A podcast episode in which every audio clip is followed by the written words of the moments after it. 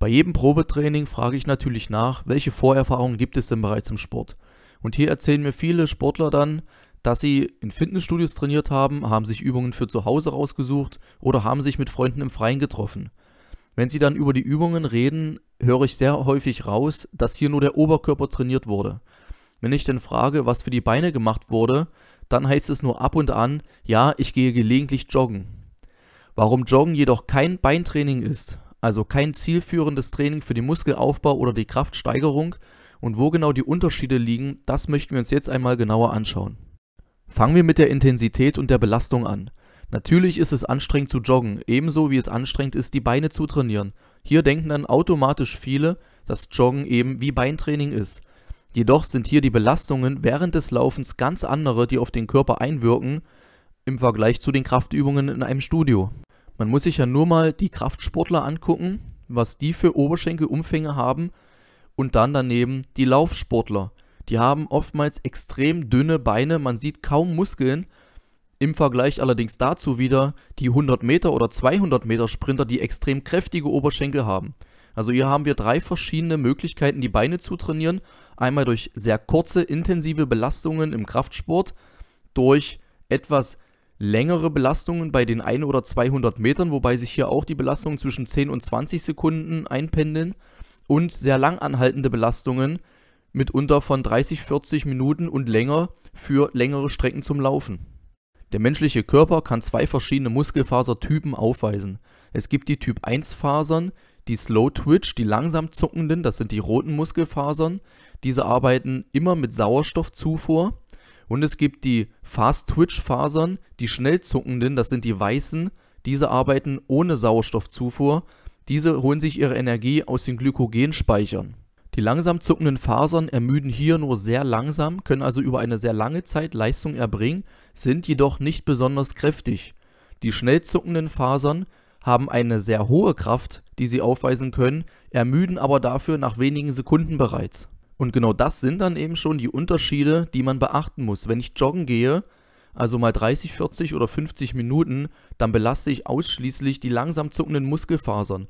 Die, die mit Sauerstoff arbeiten, die eine Kraft über eine lange Zeit verrichten können, die aber eben nicht sehr kräftig sind. Wenn ich jetzt 100 oder 200 Meter sprinten würde, beziehungsweise ganz schwere Wiederholungen durchführe mit 4 oder 5 Wiederholungen bei Kniebeugen oder Kreuzheben, dann belasse ich die schnell zuckenden Muskelfasern, die extrem kräftig sind, aber nach bereits wenigen Sekunden schon anfangen zu ermüden. Das heißt, wenn ich joggen gehe, also langsam und moderat laufe, werde ich die schnell zuckenden niemals ansprechen und wenn ich schwere Wiederholungen durchführe, werde ich die langsam zuckenden nicht ansprechen.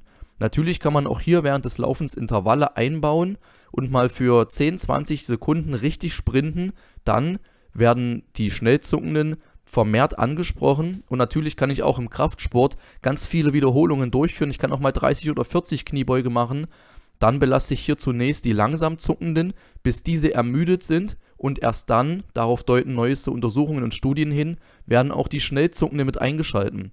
Das bedeutet, wenn ihr für den Oberkörper schweres Krafttraining ausführt, Muskelmasse aufbauen wollt und für die Beine dann aber nur joggen geht, zweimal in der Woche eine halbe Stunde, dann ist das kein angemessenes Beintraining im Verhältnis zum Oberkörper. Und das sollte immer bedacht werden. Der nächste große Unterschied ist die Ausführung und Technik des Joggens bzw. der Kraftübungen in einem Studio. Der Bewegungsumfang ist hier der größte Unterschied. Während des Laufens werden die Knie immer nur leicht gebeugt, auch in der Hüfte ist kaum Bewegung, vor allem dann, wenn man sehr langsam läuft. Wenn man aber eine Kniebeuge richtig ausführt, dann werden die Knie mal richtig gebeugt, die Hüfte muss sich richtig beugen und wieder strecken. Und das ist dann vor allem für die Bänder und Sehnen ein extrem großer Unterschied. Um diese Strukturen zu belasten, in ihrer Festigkeit zu fördern, müssen diese einmal richtig auf Zug, also auf Spannung gebracht werden und dann wieder entlastet werden.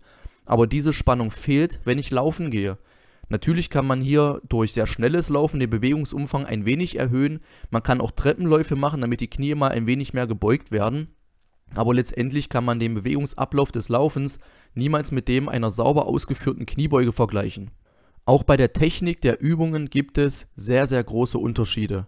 Wenn man laufen geht, gibt es extrem viele Punkte, die man beachten sollte, da hier die Gesundheit sonst stark leiden kann. Welche Laufschuhe kaufe ich? Wie weit ist mein Oberkörper nach vorne gebeugt? Was machen meine Schultern? Gehen die Knie nach innen oder nach außen weg? Knicken meine Sprunggelenke nach innen oder außen weg? Habe ich Platt-, Spreiz- oder Senkfüße? Bin ich im unteren Rücken zu stark im Hohlkreuz? Hier sollten ganz, ganz viele Punkte beachtet werden, was vor allem für Laufanfänger unmöglich ist zu beachten. Die meisten ziehen sich einfach nur irgendwelche Schuhe an und gehen laufen und wundern sich dann nach einigen Wochen des Trainings, warum die Knie wehtun, warum der Nacken wehtut, warum die Füße wehtun. Dabei haben sie hier von Beginn an mit einer extrem schlechten Technik gearbeitet und letztendlich während des Laufens auf die eigene Technik zu achten, mal nach unten zu schauen, was machen die Knie, was machen die Sprunggelenke, mal in sich hineinzuschauen, wie stark bin ich im Hohlkreuz, was machen meine Schultern, wie ist die Position meines Kopfes, das kann kein Anfänger beachten. Das soll jetzt nicht bedeuten, dass die Kniebeuge eine einfache Übung ist, jedoch verzeiht diese Anfängerfehler, wenn man erst einmal ohne Gewicht arbeiten sollte, deutlich besser als selbst das langsamste Laufen. Also hier kann das langsamste Laufen, welches falsch ausgeführt wird, deutlich schlimmer auf den Körper einwirken als eine unsauber ausgeführte Kniebeuge. Natürlich muss man auch hier gucken, wie stehen die Füße da, gehen die Knie nicht zu weit nach innen oder nach außen, hebe ich die Hüfte und den Oberkörper während des Aufrichtens gleichmäßig an, ist der untere Rücken gerade, aber hier kann man sich immer die Hilfe von einem Trainer suchen, der einem dabei unterstützt. Wenn man laufen gehen möchte, wer sagt dazu jemandem, ja, ich gehe jetzt mal eine Runde laufen, schau mal die ganze Zeit auf meine Lauftechnik, ob ich das richtig ausführe, denn hier, wie gesagt, ziehen sich die meisten einfach nur ihre Schuhe an und laufen los und beachten diese Dinge niemals.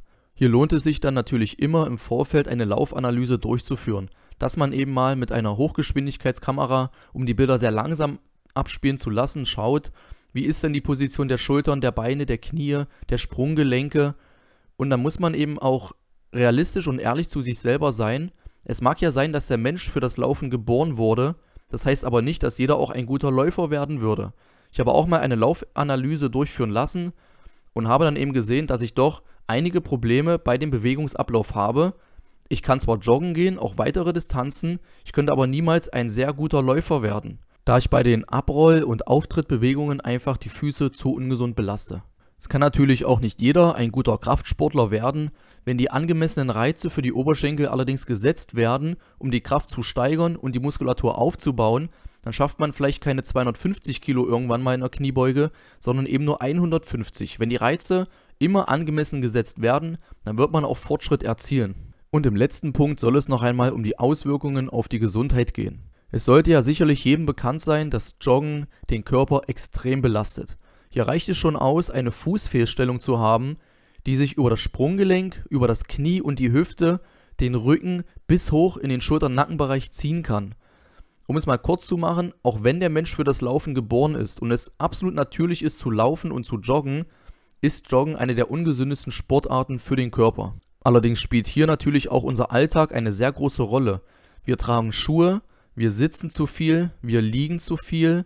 All das wirkt sich negativ auf den Körper aus und verschlechtert unsere Grundvoraussetzung für das Laufen. Dadurch entstehen die Fußfehlstellungen, dadurch entstehen verkürzte Muskeln, verhärtete Muskeln und ungesunde Körperhaltungen, die sich dann, wenn man laufen geht, wieder in Form von Schmerzen auswirken können.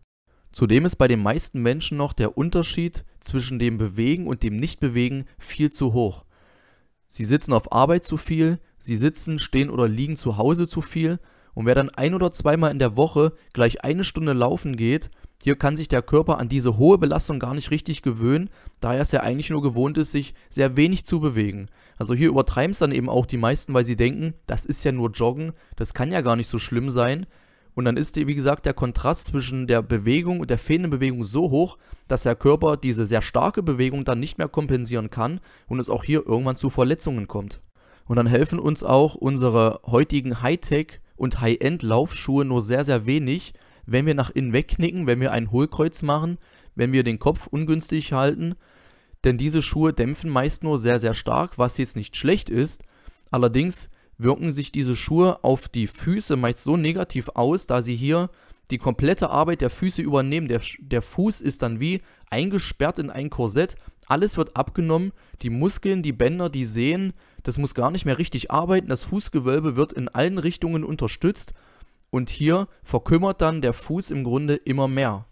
Ich habe vor einigen Monaten eine Studie gelesen, dort wurden die Lauferkrankungen und die Schuhe genauer untersucht und da hat man eben festgestellt, auch wenn die Laufschuhe in den letzten 30, 40 Jahren eine extreme Wandlung hinter sich haben, sind die Erkrankungen, die durch das Laufen entstehen, damals wie heute im Grunde unverändert. Wenn ich bei Instagram schaue und mir einige Läufer angucke, die sind 15, 16 oder 17, die haben schon so viel Physiotherapie hinter sich, die mussten an den Knien operiert werden, die hatten Ermüdungsbrüche. Das sind natürlich alles Leistungssportler, keine Frage, aber wenn man in dem Alter schon so große Probleme hat, wie soll es dann erst in 20 oder 30 Jahren aussehen? Natürlich kann sich auch schweres Krafttraining der Beine sehr ungesund auf den Körper auswirken. Auch wenn viele sagen, Kreuzheben ist sehr gesund für den unteren Rücken, das dehnt auch die Oberschenkelrückseite für einen kurzen Moment auf und kräftigt diese dann wieder. Ab einem gewissen Gewicht ist weder Kreuzheben gesund, noch Kniebeuge noch Ausfallschritte. Wenn ich mit 150 Kilo Kniebeuge mache, selber aber nur 70 oder 80 Kilo wiege, dann ist das einfach keine gesunde und angemessene Belastung mehr für die Strukturen, die hierbei belastet werden. Die Menisken, die Bandscheiben, die Sprunggelenke, die Bänder und Sehnen, das sind dann keine gesunden Belastungen mehr. Völlig egal, wie gesund man die Übung auch durchführt, beziehungsweise wie sauber die Technik ist. Da kann der Unterrücken gerade sein, die Knie gehen leicht nach außen und schieben aber nach vorne. Ab einem gewissen Gewicht ist es einfach nicht mehr gesund. Und dessen sollte man sich immer bewusst sein, wenn man sich für eine der beiden oder auch beide Sportarten interessiert. Welche Verletzungen können auftreten, wie schwer können diese sein und ab einer gewissen Belastung ist es im Grunde auch unvermeidlich, dass Verletzungen auftreten. Ich war sehr viel laufen und hatte dann eben Probleme in den Füßen und in den Knien. Ich habe sehr viel Krafttraining durchgeführt und habe dann Probleme im Rücken bekommen. Ab einer gewissen Intensität gehört dies einfach dazu. Hier muss man sich dann eben fragen, was ist einem wichtiger? Die Gesundheit oder die Leistungssteigerung? Ich kenne Läufer, die seit 40 Jahren laufen gehen, die haben keine gesundheitlichen Probleme andere sind 30 Jahre laufen gegangen und haben ganz schlimme Arthrose in den Knien. Ich kenne Kraftsportler, die nach zwei Jahren intensiven Trainings wieder aufhören mussten, weil gefühlt der ganze Körper hinüber war. Und im Fernsehen sieht man eben manchmal auch 50-, 60-jährige Strongmen, die noch Lasten bewältigen, die für mich unerreichbar sind. Aber das muss natürlich dann nicht die gängige Praxis sein. Hier muss man dann auf den Körper selber schauen und horchen, was tut ihm gut, wie fühlt sich das an und kann man sich das für die nächsten Jahre noch vorstellen? Und hier habe ich dann eben für mich entschieden, Laufen hat für mich keine große Zukunft. Ich gehe noch joggen, ich würde auch an einigen Veranstaltungen teilnehmen, ich werde aber nie so intensiv wieder trainieren wie damals zu meiner Militärzeit, da die gesundheitlichen Probleme hierbei einfach zu groß sind. Wenn ich sauberes und angemessenes Krafttraining für meine Beine durchführe, dann wirkt sich dies deutlich positiver auf meine Gesundheit aus. Zusammenfassend kann man also sagen, dass sich Laufen und Krafttraining extrem voneinander unterscheiden. Die Belastung für die Muskulatur, für die Gelenke und alle anderen Strukturen im Körper, die Technik, Ausführung, das Erlernen einer sauberen Technik und der Bewegungsumfang unterscheiden sich hier so groß, dass man wirklich sagen kann, Joggen ist kein angemessenes Beintraining.